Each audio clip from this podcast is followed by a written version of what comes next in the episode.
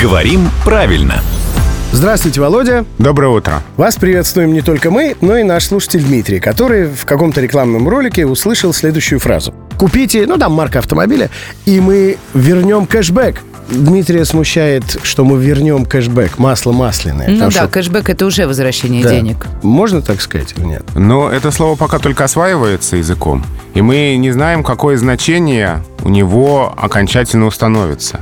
Может быть, если у слова кэшбэк установится значение часть суммы, то вернем кэшбэк, э, и сочетание это будет нормальным. А, То есть здесь э, сложно говорить э, о правильности или неправильности, потому что это то, что сейчас на наших глазах формируется. ну раз уж мы о кэшбэке, там две оборотные «э»? Это тоже вопрос сложный, потому что это слово в словаре еще не попало.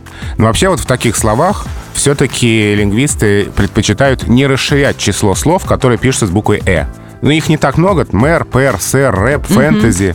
И хотя этот список расширяется, лингвисты советуют его не расширять до бесконечности. Поэтому флэш, хэш, кэш — все это в словарях фиксируется с буквой «е». Мы произносим твердо, а пишем «е», как в слове «портер», например. И кешбэк, да? Пишем так, а произносим, конечно, твердо. Ну а значение еще только формируется, и даже если вроде бы кажется, что там некая избыточность есть, Ага. а, но бывают такие сочетания вроде бы избыточные, которые устанавливаются как в таком терминологическом сочетании. Ну вот страны народной демократии. Классический пример из советских текстов. Да. Демократия, власть народа. Но народная демократия, тем не менее, это сочетание застыло и употреблялось в таком виде. Поэтому посмотрим, а, как в итоге язык а, это слово обработает. Спасибо, мы говорим главному редактору «Грамотру» Владимиру Пахомову.